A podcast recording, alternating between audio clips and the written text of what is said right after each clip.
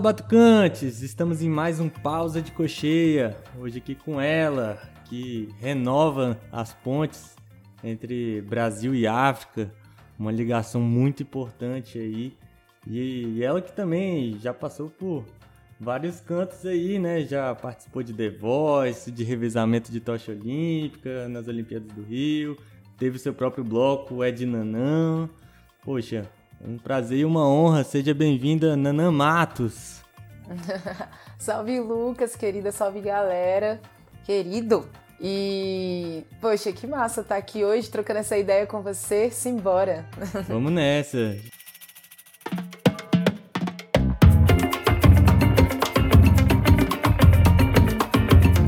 Como é que você tá? Como é que tá a vida aí? Como é que tá a correria? Ah, eu tô bem aqui, né? Seguindo nas readaptações aí nesse pós-pandêmico, porque a, o setor nosso da cultura é o setor que foi um dos mais atravessados né, por essas condições estruturais né, da pandemia mesmo assim direta. E é o que, né, como a gente já sabia, é o setor que mais vai, demora para se recuperar, né, em todas as categorias do setor assim, da cultura. Aí agora a gente está agora nessa volta que está muito louca, porque muita coisa acumulada também, principalmente em questão de projetos, de coisas com o Estado, então tem muitos projetos que ficam acumulados e a gente, como artista, é, recebe muitas demandas, né? Depois, quando as coisas destravam. Então, é meio que tentando entender esse reencaixe, né? E lidando aí também com as coisas é, da carreira, novos momentos, né? Transições também. Ah, mas já vamos falar aí do, daqui a pouquinho do que tá por vir. Eu tinha notado aqui, já trocando um pouco dessa ideia aí sobre o, o, período pandêmico, porque querendo ou não a gente foi se virando, né? Fazendo várias coisas.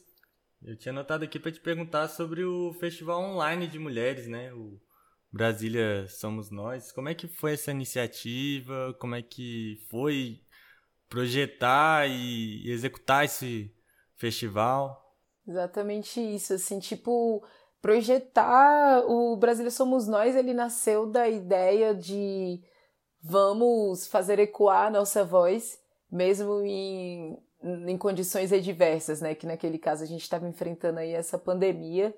E aí eu pensei, vendo, observando, né? Porque eu também, quanto artista, né? Uma pessoa que contribui nesse lugar aqui na, na minha comunidade, aqui na nossa cidade, eu vejo que na medida também que eu vou tendo oportunidade de progredir na minha carreira, de alcançar lugares que a gente vê que são importantes né, para a nossa trajetória, eu fico pensando em como utilizar isso para colocar à disposição das pessoas que estão vindo, sabe? Que, ou que já estão, estão até mais tempo do que eu, mas por algum motivo ainda enfrentam as mesmas dificuldades, né? E quando a gente traz é, esse olhar, esse cuidado para o setor da música de mulheres, e aí que a gente vê que a necessidade é muito maior, assim, e, e o rompimento, né?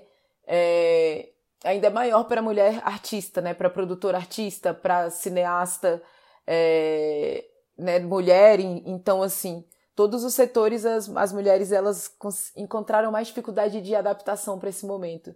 Então eu pensei e observei isso. Quantas mulheres estavam é, silenciadas mesmo nessa situação que a gente viu de pandemia, por exemplo, que deu um boom de artistas, de novas carreiras, né? Ao mesmo tempo que a gente estava numa situação de, de total reclusão de não poder se encontrar, muita gente conseguiu otimizar a sua vida no home office, montar o seu mini estúdio, mas muita gente ficou de fora dessa nova onda. E aí quando a gente para para olhar quem é que tem ficado de fora desse dessa readaptação? E quando a gente olha mesmo para uma questão de números, de índices, a gente vê que nesse setor fonográfico as mulheres ainda são minorias na questão dos privilégios. Porque a maioria das mulheres, elas estavam sempre na situação de que, ah, eu sou principalmente essa questão cultural do Brasil, eu sou intérprete, eu sou cantora, eu não tenho um, um, lugar da onde eu sou, eu dirijo o pensamento musical do meu próprio trabalho, muito menos produzir. Então, assim, isso foi um baque, assim, que, cara, praticamente todas nós mulheres sentimos, assim. A não ser as mulheres que já estavam em condições e já fazendo nas suas vidas, já estavam também nessa profissão, né? Como a gente tem engenheiras de som, beatmakers, assim. Mas a gente sabe que também é bem menor do que os homens, né? Nessa profissão. Então, assim, eu vi, caracas, né? As, as manas a gente tá aí. E era tanto necessidade, tanto pro público, como a gente viu que a nossa música, a nossa arte curou as pessoas nesse momento ajudou a segurar as, as pontas, mas a música pra gente também, o fazer é um momento de cura pra gente, né? É importante que a gente esteja em contato com isso. Pois é, e então, no... isso não pode ser negado para vocês também, né? Né? O direito de exercer, né? De como fazer. Exato. E Ainda aí... mais com tanto potencial que tem na, nas mulheres isso. trabalhando nessa cadeia produtiva, assim. É uma coisa isso. que é, eu percebo, assim, muitas vezes é, é uma barreira besta, né? E que a gente não pode naturalizar é a falta, né, dessas presenças nesses espaços. Então, assim, isso inclusive foi muito legal porque a gente, ao fazer o Brasília Somos Nós, que eu estava te explicando, foi o que me motivou, foi esse, esse, o que estava acontecendo uma resposta ao que a gente estava vivendo na prática. Então, quando você me fala como foi projetar o Brasília Somos Nós, eu não projetei o Brasília Somos Nós, eu respondi uma situação que a gente estava vivendo.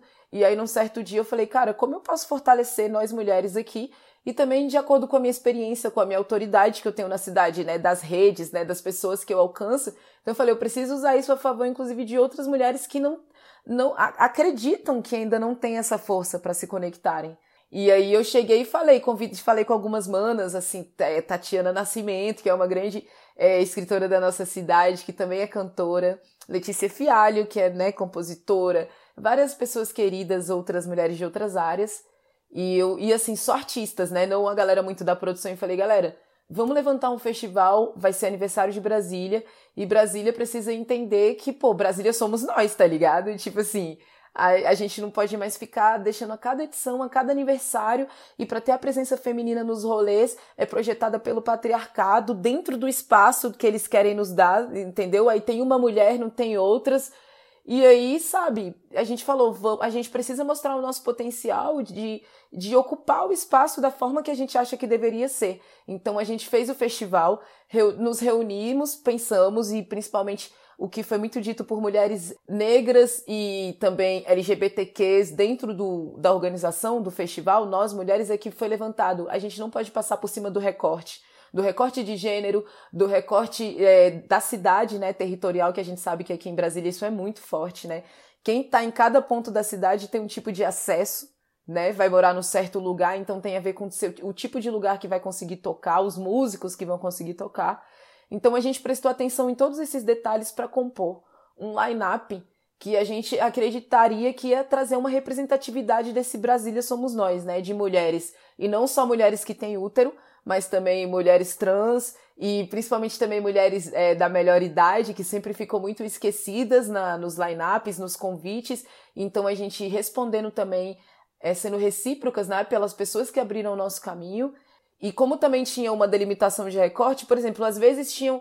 É, ficou desequilibrado, tem não sei quanto, tem 70% de mulheres é, cis, sendo que a gente tem pouquíssima gente de mulher mais da melhor idade de mulheres trans. Então a gente não deixava mais mulher cis se inscrever até a gente conseguir equilibrar. Isso foi muito difícil. Porque muitas pessoas vão falar, ah, mas eu também sou mulher, eu tenho direito. Eu falei assim, mas você sempre teve direito, você sempre teve voz, você sempre teve um lugar. Agora a gente precisa projetar, inclusive se você sempre teve, que tal você entrar na produção, na organização do festival e produzir esse lugar para uma outra mana que nunca tem esse espaço. E aí foi o outro lado que foi muito bacana. O Brasília Somos Nós, ele foi produzido é, desde pensar dos textos, da assessoria de imprensa, é, produzido pelas artistas. Então a gente se colocou no lugar de quem organiza pra gente, para inclusive a gente entender essa valorização de todas as profissões do nosso setor, sabe? Isso vai fazendo uma rede, né? Uma rede de, de fortalecimento, né? Infelizmente, como você está colocando aí, é, vocês encaram situações muito chatas mesmo, né? O tempo inteiro. O tempo sim. inteiro, eu não consigo imaginar. Mas é uma forma de bater de frente, né? Que, que, que precisa estar tá acontecendo, né? Que bom que isso está rolando. É, e a galera viu que existe, né? Então é porque não tem isso, não tem mulheres da Ceilândia, não tem mulheres nos. Cara, tinha mulheres de todas as RAs e, e mulheres e trans e, e mulheres mais velhas. Uma diversidade zona mesmo. Uma diversidade de todos os, os, pontos de partida, de todos os estilos de música, e tivemos poetas. A gente fez uma mostra de clipes online, então assim, mostrando que, cara, se a gente tiver espaço, a gente também sabe como contribuir. E essa foi uma edição que eu fiz, a Brasília Somos Nós, uma edição de Festival de Mulheres, mas foi para ocupar esse lugar que era uma, uma falta, uma rachadura muito grande nesse momento que a gente estava vivendo até então. Só que eu mesmo, quanto mulher negra e uma mulher mulherista, né, que eu digo que a gente acredita que a ascensão de políticas de gênero não devem ser discutidas, inclusive distante, isoladas dos homens. A gente precisa lidar justamente com quem está sendo que foi adoecido por, pelo patriarcado e perpetua o patriarcado, que na maioria das vezes são os homens. Claro que mulheres também. Inclusive homens, na maioria das vezes, os homens brancos, que tem na pirâmide esse lugar de poder. Então a gente entende que a gente precisa discutir com todos os setores. A nossa ideia é que as próximas edições do Brasília Somos Nós. Olha, tá vindo mais coisa por aí. Sim, incluir a, o, artistas homens, mas que vão chegar também de acordo com o processo, como nós mulheres sempre tivemos que ser obrigadas a esperar o tempo do patriarcado dentro dos processos de curadoria, de quem é que vai ter um, um tempo de fala maior, uma voz maior, um palco melhor. Então a gente conseguir reequilibrar isso, sabe? Não é dizer que a gente está buscando um, uma proposta de um projeto para ser adversário das outras coisas, entende? A gente quer fazer algo que componha com o nosso legado da nossa cidade, que depois lá na frente o Brasília Somos Nós seja todas as nossas vozes, assim. Né? E, e é engraçado, né? Porque Brasília é uma cidade diversa, as pessoas por aqui elas gostam de reafirmar isso, né? A diversidade que se tem em Brasília, mas infelizmente não dão esse espaço, né? E eu fico pensando aqui também é, nessa questão mais específica da percussão. Eu queria te perguntar, Nana, como que como que é esse cenário todo mas dentro da percussão, qual a realidade que uma percussionista encontra? No, no macro, assim, da, da vida, do que eu posso dizer agora, depois de 13 anos me dedicando ao djembe, nem sei se talvez mais, mas é que a gente sempre vai estar numa situação, as pessoas vão colocar a gente numa situação de ser testada. Primeiramente, de ser testada por ser uma mulher artista e quando você vem ainda de um lugar que é uma realidade, que você é um artista independente real, né? E não um artista independente só do modo de dizer, como a gente vê que no Brasil as coisas têm ficado bem confusas. Então, quando você realmente utiliza também da música, do djembe, da percussão para ser a sua voz, quando você valoriza isso, é, você vai encontrar dificuldades maiores, porque você vai ver que é um lugar que não foi preparado para sua existência. Então, quando eu converso com mulheres que vão fazer aula comigo, iniciação ao djembe, muitas vezes as minhas alunas a vida inteira, né, as pessoas que vieram fazer aula comigo, na maioria das vezes sempre foram mulheres. Por quê? Nossa, temos uma professora de djembe, de percussão africana, em Brasília, então eu vou aproveitar que eu sempre tive essa vontade, nunca tive coragem, porque lá atrás o meu pai falou que eu não, que eu não devia tocar, meu irmão, meu namorado falou que eu não tenho pegada. E aí, com tantas essas crenças, que, que vieram distanciando essas mulheres. Então, quando elas veem outras mulheres, outra pessoa que é semelhante a elas nessa busca, elas se conectam e vão estudar. Inclusive, é uma coisa que eu vi depois de muitos anos é que as mulheres elas eram mais dedicadas, sabe, Na, no estudo da técnica desse instrumento que exige bastante. E aí também, por que, que a gente também se torna alunas mais aplicadas? É porque o tempo inteiro estão testando a gente. Porque ou você vai ser rotulada como uma mulher café com leite, que você tem que ser a bonitinha do rolê pra galera te incluir ali num projeto, numa banda, ou você tem que ser a mais cabulosa de todas. Como a gente tem algumas mulheres aqui em Brasília que são referências como as mais cabulosas de todas, e as outras que não estão ainda nesse lugar ficam invisibilizadas. Olha o perigo disso. Então é uma coisa que a gente conversa, com uma, é, coisas que eu conversei numa época com Larissa Humaitá, que converso com outras mulheres que são ícones aqui na percussão, com Andressa Ferreira, da importância da gente, inclusive, crescer e estar tá formando outras mulheres, inclusive para ocuparem esse espaço com profissionalismo, com, tipo assim, autoridade.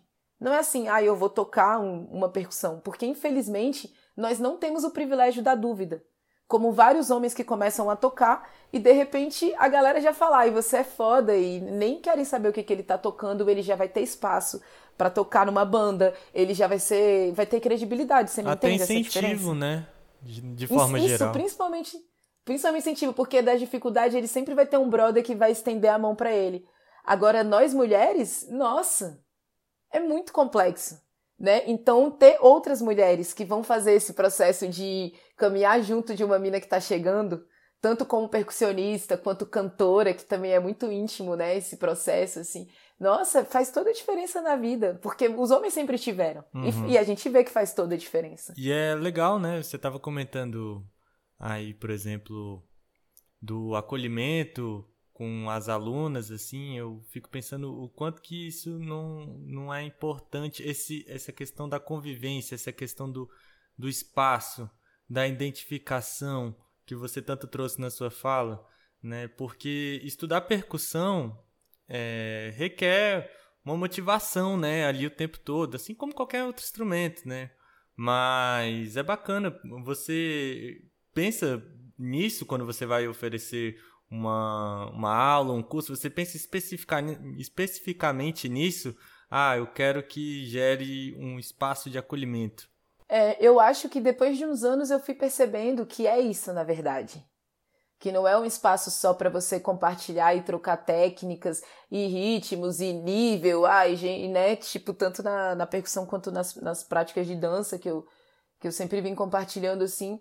E aí eu deixei, na verdade, eu assumi o lugar é, que forte da, da música e principalmente da percussão quando a gente trabalha com identidades tradicionais, antigas, né, músicas ancestrais, um repertório de resgate a gente não pode fingir que a gente não está trabalhando com lugar terapêutico, com espaço de cura, com espaço de renovação, de ressignificação. E a percussão e o djembe, que é um instrumento muito característico, que ele traz essa força.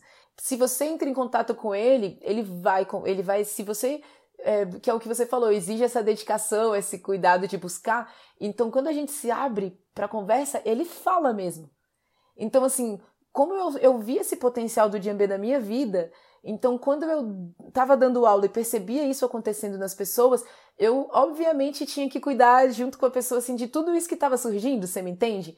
Que é o tudo isso que vai manifestar que é muita força, inclusive muito poder que precisa ser administrado. Então, é, é sempre o que eu digo hoje, né? É, eu, como uma mulher preta, africanizar a minha visão, a minha fala, a minha escuta, me faz perceber que está tudo junto, que nada é separado, que tudo é holístico, né? A educação ela é total, Exato. íntegra. E eu tô achando bonito mesmo, Nanã, porque eu sinto que o seu trabalho ele parte de uma visão, né? Muito forte, né? Uma, uma visão que você formou a partir de contato com culturas africanas, assim, né? Por exemplo, você falou da dança, assim, né? Você atrela muito a dança, o canto, a percussão.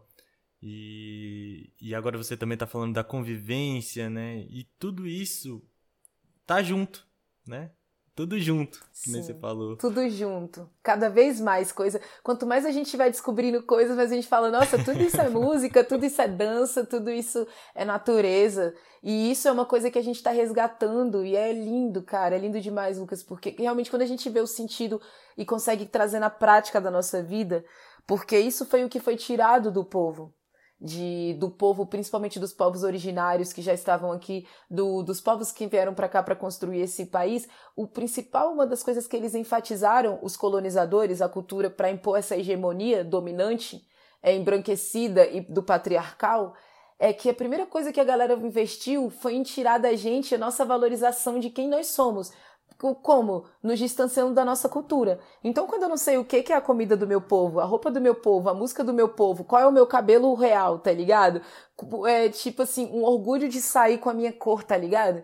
Pô, isso daí a galera me matou e fica mais fácil pra galera me dominar. E, bom, vai parecer uma pergunta meio genérica, tá, Nanã? Mas é porque eu realmente queria a sua resposta personalizada aí de Nana Matos. Manda. Qual que é a importância de resgatar esse elo que a gente tem com o continente africano? É, exatamente, né? Continuando então nesse pensamento, eu acho que é a importância de nós é, tomarmos de volta a autoridade de escrever a nossa própria história. Eu acho que é nesse lugar. E foi muito tempo distante, muito tempo que as gerações passadas que resistiram muito para que a gente estivesse aqui. É, povos originários do mundo inteiro. Muita gente, mesmo sem ter nenhuma expectativa se ia dar certo, lutou para que a gente pudesse ter essa liberdade que a gente está vivendo hoje. Isso não veio do nada. E mesmo com tantas dificuldades que a gente enfrenta, é, a gente fazer esse movimento de se autorresponsabilizar pelos nossos passos, né? Então, para isso a gente precisa se conhecer, para a gente entender o que, que a gente quer buscar na nossa vida. Aí que mora a importância. A gente não pode mais deixar que o outro, que a outra, determine quem a gente é e para onde a gente vai.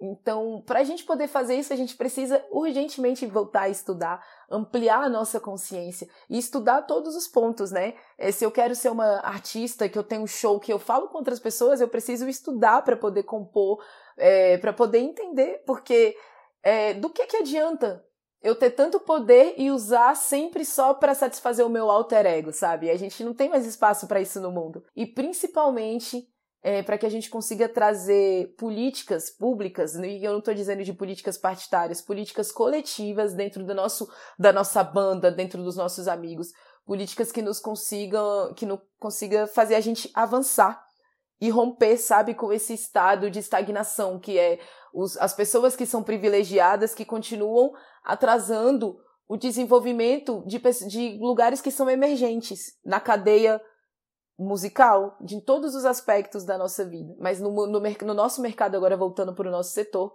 e falando principalmente de percussão nesse país, que é o, um dos países onde tem maior percussividade no mundo, a gente tem o maior déficit né, de avanços estruturais. Caramba, é uma coisa isso, né? impressionante, assim. É, eu, é um dado que eu sempre comento aqui, né? Eu recentemente comecei um, uma graduação em música na, na UNB eu fico impressionado de, por exemplo, ter um bacharel de oboé e não ter um bacharel de percussão popular, por exemplo. A gente vai vendo, né? A gente vai vendo como a galera consegue, como são eles que determinam o que vai ter ou não. Então a gente vê como a galera simplesmente só consegue deixar a nossa história de fora. Então, quanto mais a gente é, su vai sulear o nosso olhar, a nossa, a nossa energia de aprendizado. Por que, que eu estou dizendo sulear? Porque é um contraponto com essa questão da, da imposição é, hegemônica, mais uma vez, de que falar que para a gente encontrar um sentido, a gente está tomando um norte. Então, nós, pessoas que têm dialogado, nós aqui na diáspora, pessoas africanas em diáspora, a gente tem entendido que a gente tem muita coisa para ressignificar e que não, que não cabe mais perpetuar certas coisas. Então, beleza. A gente vai suleando o nosso olhar e percebendo que para a gente se fortalecer, a gente tem que estar tá mais próximo e tem que estar tá mais junto. Ao contrário do que essa visão ocidental, Sim. que separa tudo. E dentro né? dessa. Né? separa público de artista, esse tipo de coisa. E dentro Homem dessa de questão de sulear, assim, uma coisa que me chamou muita atenção, eu achei muito legal, Nanã, que eu participei da, da sua oficina ali no, no Prato e Tambor, né? Inclusive um Sim. abraço, Thiago Totten aí. É, participei lá e, e, achei muito bacana você apresentando ali pro pessoal o Conacol, né? E, e eu achei legal, olhei assim, caramba, é uma coisa é, que eu não tava esperando, pra ser sincero. Todo mundo deve ficar assim, tipo, nossa, e tipo assim, a Nanã, que trabalha com africanidades, me falar sobre o Conacol. Você tá vendo como a gente tem muito que romper, porque assim, eu, como sou uma pesquisadora de músicas tradicionais, eu preciso conhecer e eu não posso falar só sobre mim. Porque se eu estiver falando de igualdade, de equidade e, tá, e falar que a minha cultura africana precisa sobrepor as outras para eu me sentir pertencente, eu estou reproduzindo o mesmo mecanismo do colonizador.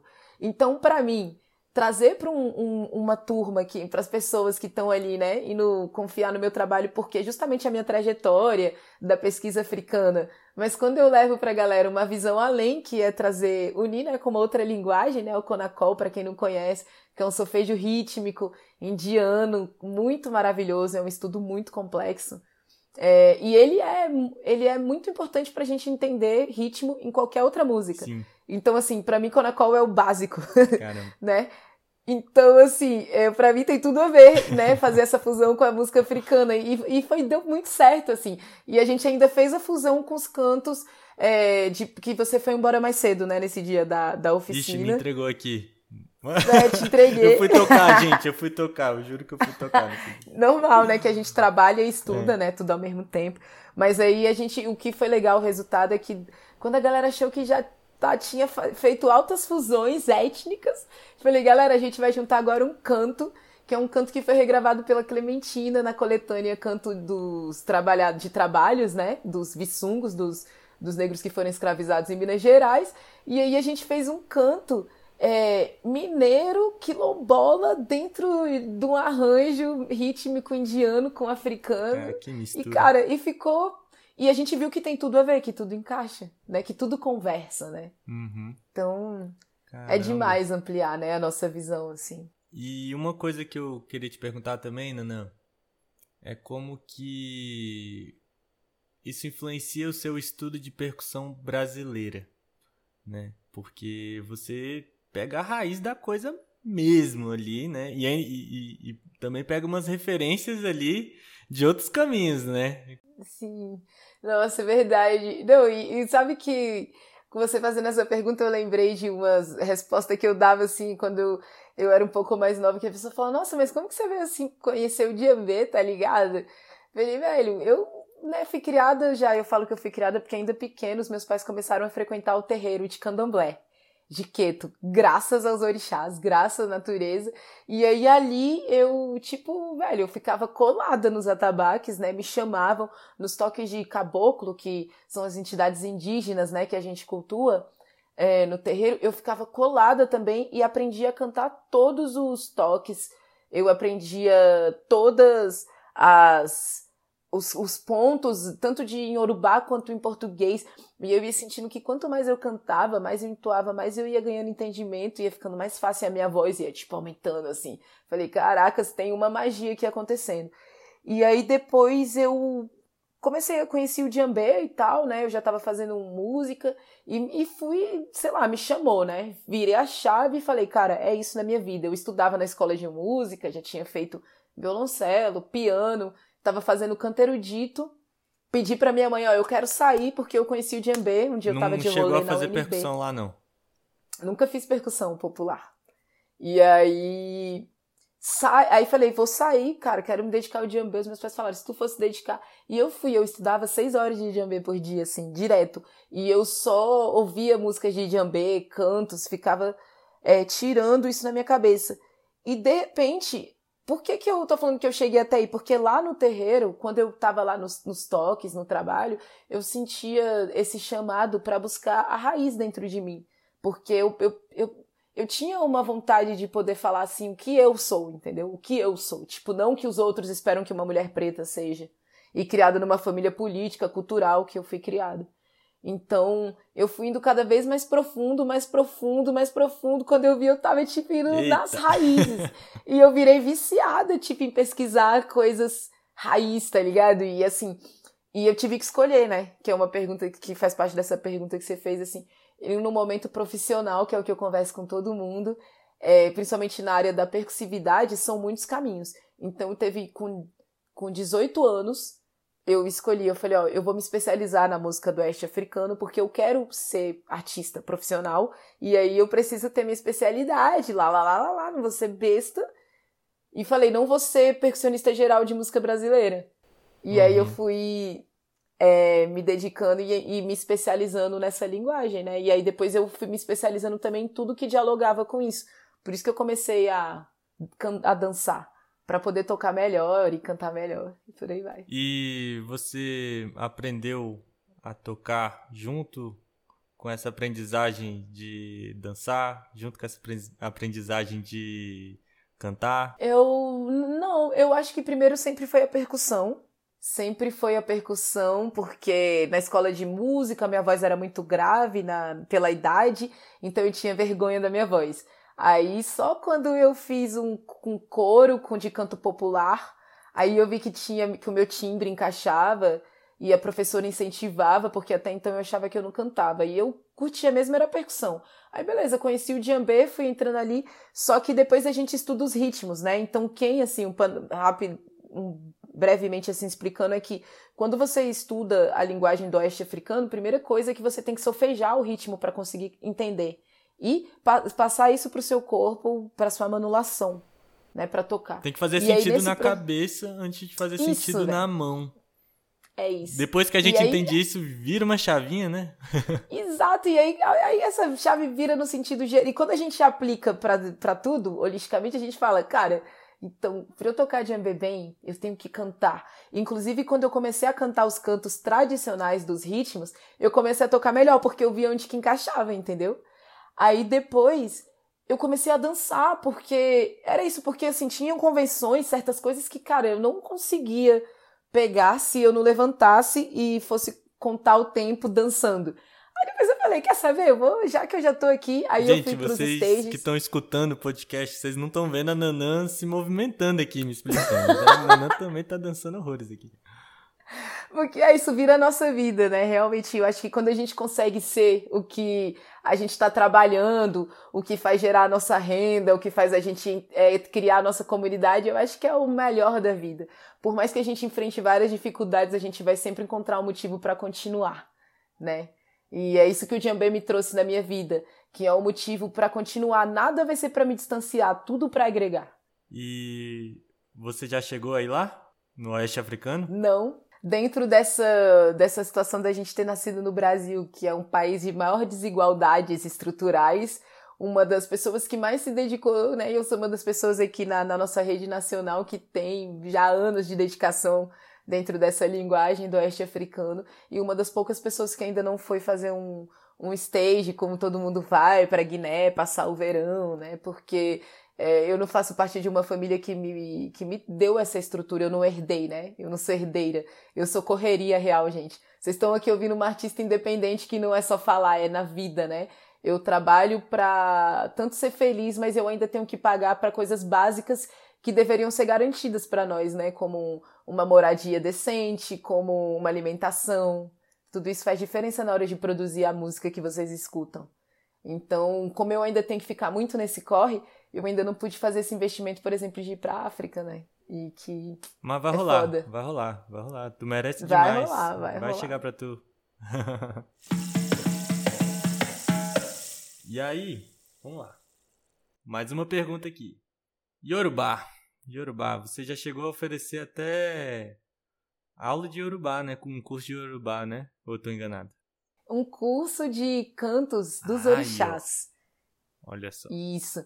E aí em Yorubá, porque é o Yorubá da nação, o, dos orixás da nação Queto, né? Porque no candomblé a gente tem algumas nações que vieram para o Brasil do culto dos orixás. Resumindo, no culto dos orixás tem algumas nações que vieram para o Brasil na época da escravidão, Jeje, Nagô, Angola. Então eu sou criada na religiosidade Nagô, que é Nagô Queto ao mesmo tempo, que é que teve maior influência, que foram os negros que chegaram por último, em maior quantidade, e aí que acabaram dominando tudo, na questão das referências culturais, porque também é maravilhoso. e aí, é, o, então o candomblé de Queto fala Yorubá, né? Tô te explicando isso porque quando as pessoas falam na África, a gente tem que tirar essa visão de generalizar e entender que cada região tem uma especificidade.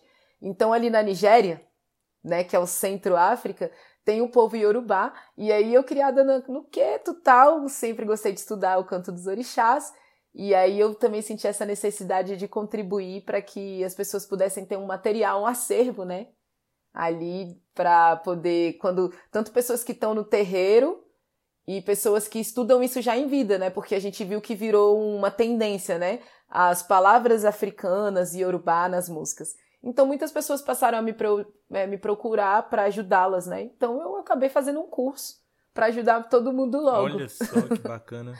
Dos cantos dos é orixás. uma coisa que é, eu acho engraçado pensar como que é uma coisa pertinente e como que ao mesmo tempo é específico, né? Como que não não tem uma oferta grande disso, assim, né? Como é que é isso para você, Nanã? Você tem encontrado outras pessoas que estão encaminhadas parecidas com a sua? Cara, eu, eu. Não, e justamente, Lucas, eu fiz isso. Mesmo eu percebi, cara, eu conheço pessoas muito mais dedicadas na questão do sentido das músicas do axé, né? De terreiro, para fazerem um material desse. Mas infelizmente, sabe o que eu estava te falando lá no início da nossa conversa de que dependendo de como a gente é educado, ensinado a pensar sobre nós, a gente vai criar esse poder para assumir esse lugar ou não? Então, assim, a gente vê muita gente do terreiro que é, são pessoas cantores maravilhosas, dançarinos maravilhosos, percussionistas, inclusive mulheres maravilhosas, mas que nunca acham que estão prontas para compartilhar. Que são pessoas que estão numa situação de visibilidade e de silenciamento que elas, a ponto delas falarem que elas é que estão escolhendo não fazer parte. Tá ligado? É muito sinistra é, essa na, questão, Entra nas entranhas mesmo, né? Muito louco. Uhum, velho. Então eu acabo que, cara, eu tenho um grande mestre aqui de, das músicas do Orixás, que é um Alabê aqui, que mora em Sobradinho, Alabê Elton, que ele me falou, que eu falava para ele, poxa, Alabê, você precisa é, fazer um curso, porque todo mundo vem aqui estudar com você, sempre percussionistas homens, geralmente lá no Sobradinho, no terreiro, era só eu de menina, sempre. Falava, cara, e tem outras, principalmente mulheres, que você é um, um mestre super amável, dócil, é filho de Oxum, Ogan de Oxum, e por que que você não... Ele falou, ah, isso não é pra mim não, mas você sabe fazer isso, então é por isso que eu tô te ensinando. E ele falou, você fala, as pessoas acreditam no que você fala, Nana. Então é o seu dom, então você tem essa responsabilidade. E aí foi quando eu falei, então eu vou reunir o, o que eu sei, né, que não precisa ser muito, mas que eu acho que já é o básico para muita gente que está chegando agora na música de terreiro, na, na no candomblé, na umbanda e que não sabe nada do que está sendo dito. Então eu fiz um curso que eu explicava sobre os orixás que eu ia cantar, mas eu explicava sobre entidade, explicava o Itã, que é uma história, né, a mitologia, e depois ensinava três cantos de cada orixá. Dos 16 orixás que vieram para o Brasil, né? Um curso muito extenso lá. E eu vou relançar ele em breve, inclusive, Por porque é isso, é um material, como você falou, né? Tipo assim, ele é atemporal, necessário e ainda não tem chegado outras coisas, né? O que tem chegado muito aí são shows, né? Nana, você tem falado. Falado não, né? Cantado muito em Yorubá, né? Como é, como é que tem sido isso aí? Pois é. A, a música Yorubá nas atividades artísticas, você está perguntando nas ou os shows no geral? artísticas no geral, né? Porque às, vezes a gente pensa nisso, né? Que, que, que ser, ser músico, né? Ser musicista, assim, se limita aos, ao palco, né? Mas, pô, tipo, você é um exemplo vivo de que dá para ir para vários lugares, assim, a partir da arte. Né? É, é. E eu, e eu virei esse exemplo por necessidade. Porque muita gente acha que, tipo assim, eu gosto de fazer muita coisa. Tipo, não, velho. Eu tenho momentos que eu gosto de fazer uma coisa só. Eu queria, por exemplo, Lucas, é, e galera, né? E agora eu tô entrando nesse momento da minha vida de tentar jogar o jogo do meu próprio caminho e não só sempre corresponder às necessidades da vida, porque tem que morar, porque tem que não sei o quê, mas de ter um tempo, um espaço para que eu possa viver um desaguar na criação do meu EP. Eu tenho 15 anos de carreira e eu tenho diversos trabalhos aqui. É, eu já fiz um FAQ, é, onde eu fiz um musical de sobre com teatro de bonecos sobre essa música do oeste africano, com dança. A gente fez um festival, eu já fiz várias atividades e muita gente me pergunta, Nanã, como que você não tem até hoje o seu EP, sacou? E mas é que eu, que eu preciso, e outras mulheres negras que estiverem me ouvindo aqui, elas devem se identificar com essa minha fala, que só a gente sabe quantas coisas a gente precisa lutar antes pra gente chegar e falar: olha que artista massa foda que eu sou, e olha como eu sou capaz de produzir mil singles, mesmo em pandemia, mesmo sem tendo show, mesmo sem ganhando cachê, olha como eu consigo estar naquele palco de festival que me paga mal pra caramba. Olha só como eu posso ocupar. Saca? Esse tipo de coisas que querem impor pra gente e que tem pessoas que recebem uma estrutura herdada ou que, como você falou, né, é, conseguem uma parceria, tem pessoas que incentivam e apoiam, né, que na maioria não são nós mulheres. É, aí as pessoas conseguem estar nesses lugares. E aí eu fiquei pensando depois desse tanto de anos na minha de carreira que eu tô aqui em Brasília e já subi em, em, praticamente todos os palcos de festival que eu gostaria de estar, já ocupei os teatros que eu gostaria de ocupar, que eu acho importante. Já trabalhei com pessoas que é, eu sempre foram referência e também já consegui estar no meu palco pessoas da nova geração que, sabe, eu sinto que ela precisa entender a emoção de estar ali, porque em breve ela Passando precisa estar ali com o trabalho dela, Importante. sabe? Passando pra frente, isso. E aí, depois de ter vivenciado tudo isso, Lucas, eu venho pensado assim, agora eu fiquei observando essa volta de festivais, e é uma época que, por exemplo, eu não tô no line-up de alguns festivais, mesmo as pessoas me convidando, porque eu acho importante eu falar, cara, eu já passei por aí e foi antes da pandemia, então eu preciso que outras pessoas também passem. Eu não quero monopolizar esse, esse palco. Então eu não quero reproduzir isso. E aí, observando as pessoas novas ocupando esses lugares, eu fui vendo que a galera estava sofrendo com as mesmas dificuldades técnicas, estruturais, de, de desvalorização.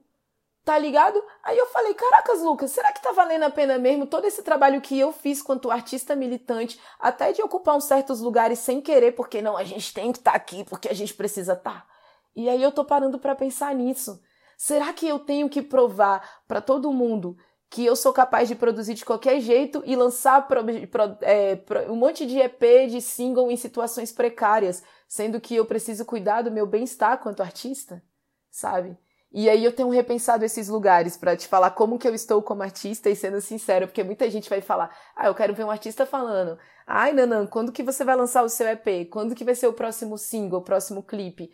E aí o que eu vou falar para as pessoas é que, velho, para mim o que eu tô agora muito empolgada é para entrar numa imersão de voltar para mim mesma e deixar a própria música falar para mim para onde ela quer ir. Caramba. Nanã do céu. Que entrevista. Mas vamos lá, vamos lá.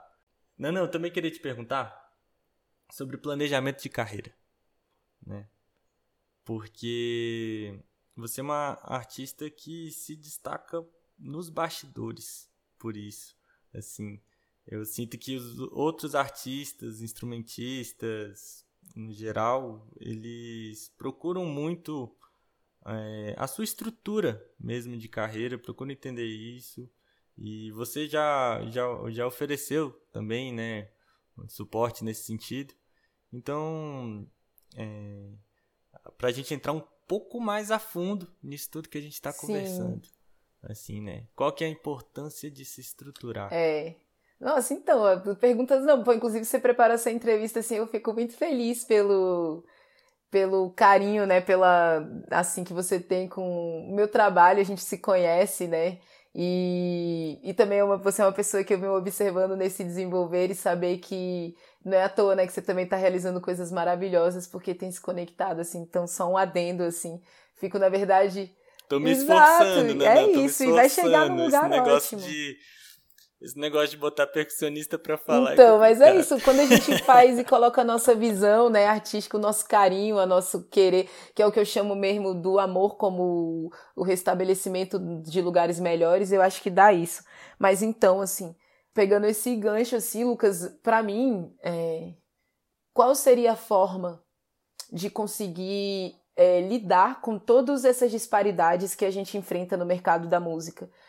Isso é o motivo principal de eu me organizar quanto artista e de eu ter aprendido tantas habilidades, que é o que eu falei. Nem todas eu fui lá e quis. Tipo assim, eu para poder cantar, né, eu aprendi um monte de coisa e hoje em dia para poder exercer e conseguir entregar o meu trabalho, eu também tive que entrar em outras profissões, como por exemplo, eu tive que estudar sobre marketing, eu tive que fazer cursos de edição, de algumas coisas para ter uma noção artística das coisas. Só que, na verdade, se eu tivesse uma estrutura de, de poder arcar com isso por outras formas, eu poderia ter dedicado mais tempo fazendo mais a música, que é o que eu quero.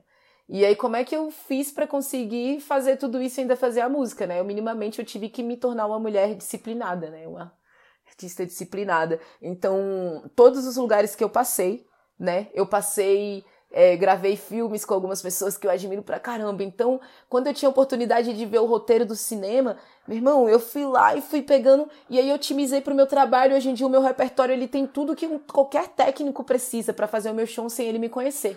O técnico bota a luz do jeito que eu quero, porque eu consigo me comunicar com ele, porque eu peguei a visão do cinema e, e aí depois eu fui pescando outras habilidades para poder trazer pro o, o meu trabalho e fui entendendo uma metodologia, né, de ser uma artista é, independente e que conseguisse estar preparada para ocupar grandes palcos, né, grandes lugares, é, enfim, porque as pessoas querem que você corresponda à oportunidade que elas estão te dando. E isso é muito cabuloso, porque muitas vezes a gente ainda nem está preparado. Não.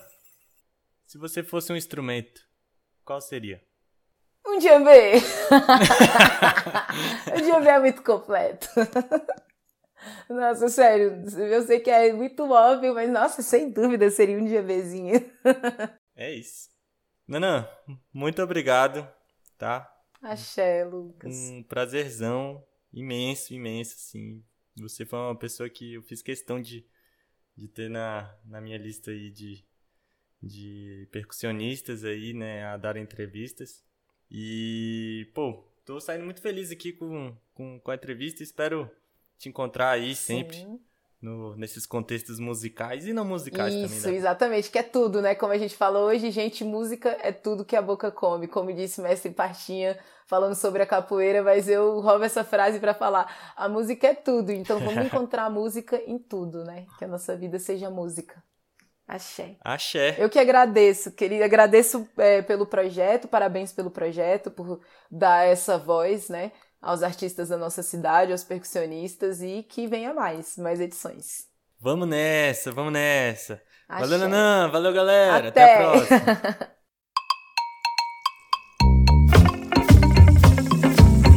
Podcast Pausa de Cocheia.